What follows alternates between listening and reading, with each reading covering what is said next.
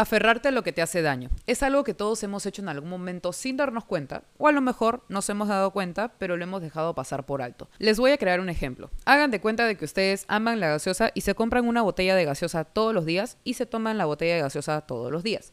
Entonces, su cuerpo tiene una reacción instantánea, que son los gases, y su cuerpo les está comunicando, oye, esta gaseosa medio que no nos está cayendo bien, sería mejor que dejemos de tomar gaseosa. Pero tu mente dice, a mí me encanta la gaseosa, voy a seguir comprando gaseosa ya se volvió una rutina, por más de que yo sea consciente de que esto no me hace del todo bien. Ahora, vamos a hablar sobre este tema, sobre el por qué somos conscientes de que algo nos está haciendo daño y aún así nos permitimos estar ahí o seguir haciendo lo mismo. En fin, por si no me conoces, me presento, mi nombre es Daniela bienvenido, bienvenida, bienvenida a este nuevo episodio de la sección de Desahuévate 15 minutos de intermedio. Antes de comenzar, es necesario que escuchen este pequeño disclaimer. Quiero que tengan en cuenta de que en esta nueva sección del podcast no van a encontrar algo similar a la primera temporada de Desahuévate. De hecho, van a encontrar información exclusiva y sumamente divertida. Quiero que recuerden que no soy psicóloga y tampoco quiero imponer mi opinión personal, así que mientras esperamos la segunda temporada del podcast, disfruten de esta nueva sección de Desahuévate, 15 minutos de intermedio.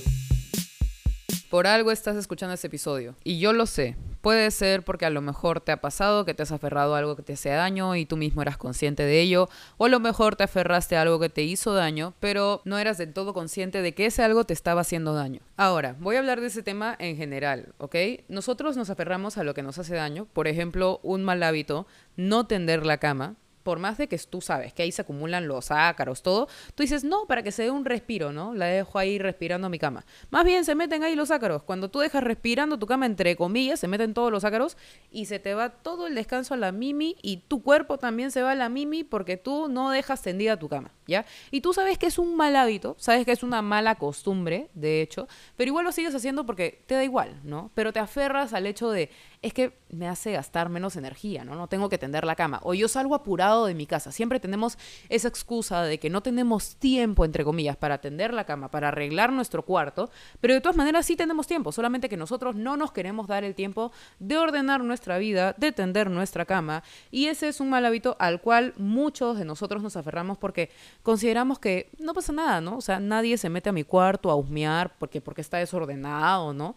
Pero de todas maneras es, es algo que hemos hecho en algún momento y nos hemos aferrado al hecho de, no, no quiero ordenar mi cuarto, quiero dejar todo tirado, es mi cuarto, mi vida, yo hago lo que se me dé la gana. Pero la verdad es que no estamos manteniendo en orden algo que está ahí, es nuestro entorno y nosotros sabemos, somos conscientes de que no nos hace bien que todo esté desordenado porque nos causa en momentos de depresión, mucha más depresión, nos intensifica las emociones incómodas, por así decirlo, y en conclusión, nosotros nos aferramos a algo que nos hace daño a final de cuentas. Te hace daño vivir con el cuarto desordenado. No es que un cuarto desordenado te cause felicidad.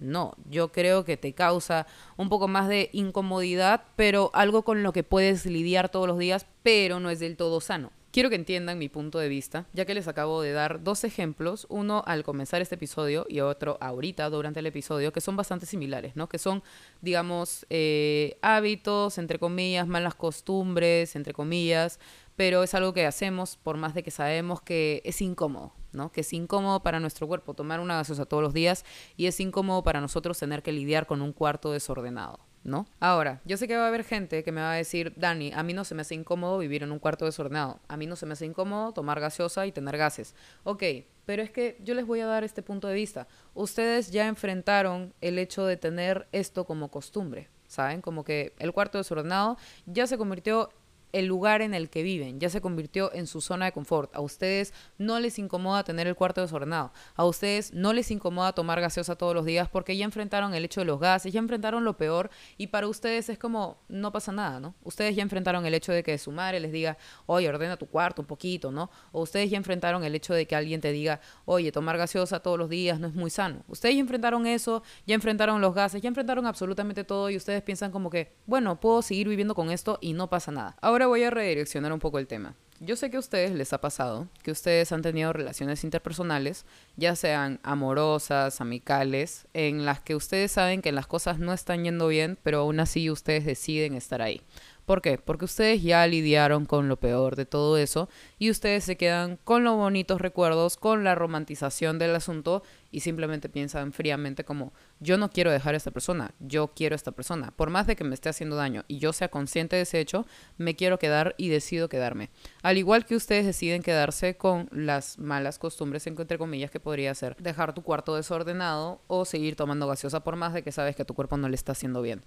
Entonces, ¿por qué nosotros nos aferramos a estas cosas? Para no sentir la incomodidad de dejar estas necesidades, entre comillas, atrás. Porque sentimos dentro de nuestro ser que necesitamos de esas personas o necesitamos de esos vínculos o necesitamos de estas malas costumbres para poder seguir. Porque ya se volvió algo habitual, ¿saben? Nos aferramos al hecho de seguir sintiendo incomodidad porque sentimos que la necesitamos y por qué sentimos que necesitamos de esta incomodidad por más de que sea una incomodidad. No lo sé, porque no soy especialista de la salud mental, pero tengo una pequeña hipótesis. Yo creo que a veces nosotros necesitamos de cosas que nos hacen daño por carencias. ¿A qué me refiero con carencias? Les voy a dar un pequeño ejemplo. Hagan de cuenta de que ustedes se quedaron con la costumbre de tomar gaseosa todos los días porque tu abuela cada vez que ibas a su casa te la enseñó. Entonces, tú a raíz de esto, cuando tu abuela falleció, empezaste a tomar gaseosa todos los días porque era una manera de mantenerla cerca por más de que ella no esté. Sentiste su ausencia, sentiste la falta de tu abuela. Entonces a esto se le llama una carencia, falta de algo o de alguien. Ahora vamos a redireccionar un poco el tema. Por ejemplo, las relaciones tóxicas. Hagan de cuenta de que hay personas que saben que su relación es tóxica, pero se aferran tanto a esa relación por la idea que tienen de que las cosas vuelvan a ser como al inicio de la relación o que en algún momento se tornen diferentes, que se tornen un poco más lindas y llevaderas, por así decirlo. A todo esto las personas viven con la ilusión de que quieren que esa persona cambie o que quieren que esa persona mejore o que quieren que esa persona no se vaya porque sienten la necesidad de la presencia de esa persona por más de que sea incómoda en muchas ocasiones. Como se habrán podido dar cuenta, a veces nosotros no queremos enfrentar la incomodidad de dejar esa costumbre o ese vínculo porque sentimos que lo necesitamos, pero esto es por carencias, porque faltó algo en nuestra infancia o porque nos hizo falta algo o porque sentimos la ausencia de algo tan pero tan fuerte que tratamos de mantener a las personas que están en nuestra vida como sea, por más de que no nos haga bien la presencia de estas personas, o tratamos de mantener costumbres para no dejar ir el pasado. ¿No? Porque queremos aferrarnos a algo, porque sentimos la necesidad. Si se dan cuenta, nosotros como seres humanos somos dependientes de otros todo el tiempo, somos dependientes de otras personas y también somos dependientes de algo. Por ejemplo, ahora todos nos hemos vuelto dependientes a los celulares porque en el celular está el trabajo, te comunicas con tu familia, estamos dependientes siempre a algo. Y ok, Em, de alguna manera está bien, entre comillas, depender de algo porque somos humanos, ¿ok? Pero van a haber cosas que nos están haciendo daño tanto que ni siquiera nos damos cuenta o nos damos cuenta, pero preferimos obviar ese hecho. Preferimos decir, no pasa nada. Y ese no pasa nada es el hecho de quedarte en la zona de confort y no salir de la zona de confort por miedo a enfrentar el hecho de dejar un vínculo, dejar algo, lo cual ya visualizamos como algo de todos los días, algo que simplemente no se puede dejar ir. Muchas veces he escuchado a personas contándome de sus relaciones y sus relaciones en verdad son caóticas, ¿no? Y me dicen, no, pero es que yo quiero que todo cambie, yo sé que esta persona va a cambiar, yo sé que las cosas van a mejorar y tienen esta ilusión, tienen esta idealización de la persona y piensan como, él va a cambiar. Y luego yo les pregunto sobre algo de su infancia, no sé, y me dicen, por ejemplo, bueno, mi papá no estuvo muy presente durante mi infancia y luego yo conecto las cosas, yo conecto los hilos porque me doy cuenta, bueno, esta persona se está aferrando a esta relación porque siente que es peor estar sin nada a que estar en algo que le está haciendo daño. Se vuelve como una adicción, algo que no puedes dejar ir por más de que tú sientes que deberías dejarlo ir, ¿saben?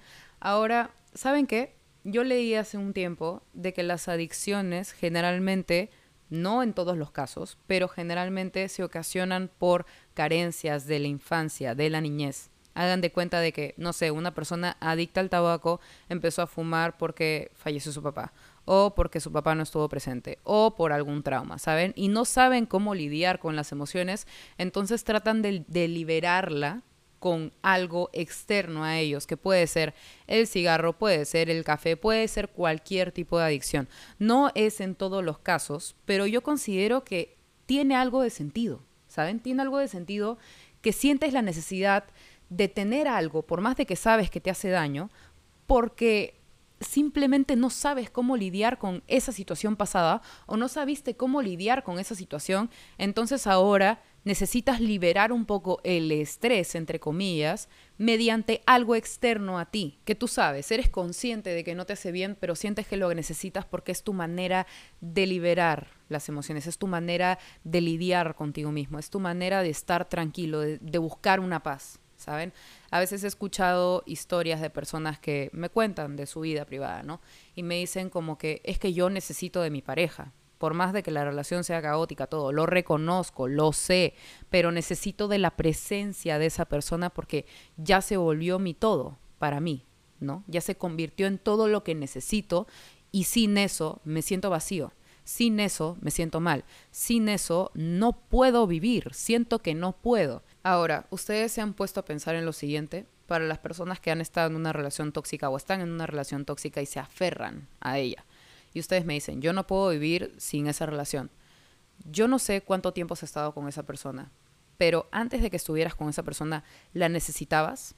No la conocías, no te interesaba, podías vivir tranquilo sin esa persona, o podías vivir tranquilo sin esa mala costumbre, o podías vivir tranquilo sin esa adicción externa, podías vivir sin nada de eso. ¿Por qué ahora la necesitas?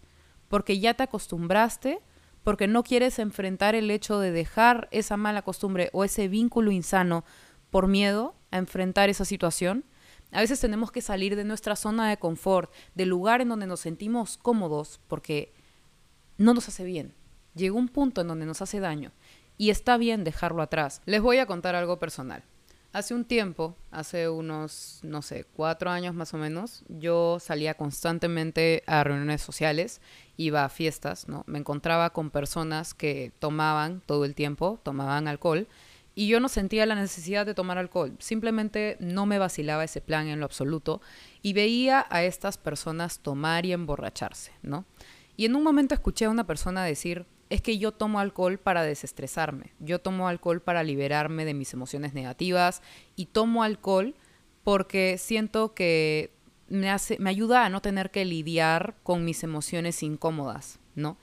Y yo me quedé pensando en eso y dije, hay muchas personas las cuales necesitan de algo o sienten la necesidad de algo porque no quieren lidiar con ellos mismos, no quieren lidiar con sus emociones, no quieren lidiar con las cosas que pasan en su día a día y es por esto que recurren al alcohol o recurren a otro tipo de sustancias o recurren a otras personas y yo me puse a pensar como, qué suerte que yo no tenga la necesidad de tomar, qué suerte que yo no tenga la necesidad de emborracharme, porque siento que no necesito del alcohol. Y genuinamente yo he tomado, en algunas ocasiones he tomado y lo digo abiertamente, no estoy de acuerdo con el hecho de tener que aferrarnos a algo para no tener que lidiar con nosotros. Es muy difícil pasarte años sin lidiar contigo mismo y que en algún momento te tropieces contra la pared y te des cuenta de que necesitas lidiar con ese algo, que realmente es necesario para ti. Por más de que tú sientas que no, porque tienes otras cosas que te permiten estar lejos de lidiar contigo, créeme que a veces se convierte en una carga el no poder conectar con nosotros mismos. En fin, ahora quiero darles un consejo a las personas que se están aferrando a algo que les está haciendo daño o a la larga les va a hacer daño y ustedes a lo mejor son conscientes de ello o a lo mejor no son conscientes de ello y recién ahora están cayendo en cuenta de esto. Quiero decirte que a veces las cosas que nosotros consideramos necesarias para nosotros a veces genuinamente no lo son y a la larga va a ser algo que nos va a hacer muchísimo daño y nosotros por necesidad sentimos que tenemos que mantenerlo en nuestra vida. Créeme que a veces es mejor lidiar con la emoción incómoda, dejar algo atrás para luego estar mejor mañana, a que mantenerlo y sentirnos bien momentáneamente. Yo sé que no es fácil, yo sé que es un proceso bastante largo y tedioso, pero de todas maneras te va a hacer bien, créeme que te va a hacer bien. Así que si tienes algún mal hábito o tienes un vínculo insano, el cual deberías dejar atrás por el bien de tu salud mental, créeme que poco a poco lo vas a lograr.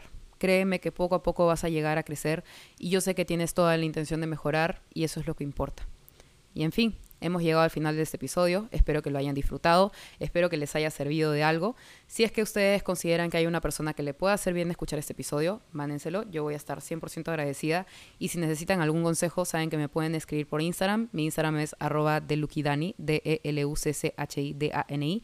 Y bueno, ya nos estamos viendo en un próximo episodio en 15 minutos de intermedio en Desahuévate Podcast. Les mando un abrazote y espero que tengan una muy linda semana. Recuerden que todos los lunes a las 5 de la tarde y los jueves a las 5 de la tarde encontrarán nuevo contenido aquí en el podcast. Por cierto, ya está todo listo para la temporada visual de Desahuévate Podcast, así que no se despeguen y síganme en Instagram para poder chequear más contenido y ya saben que ahí estamos más en contacto. Les mando un besote gigante.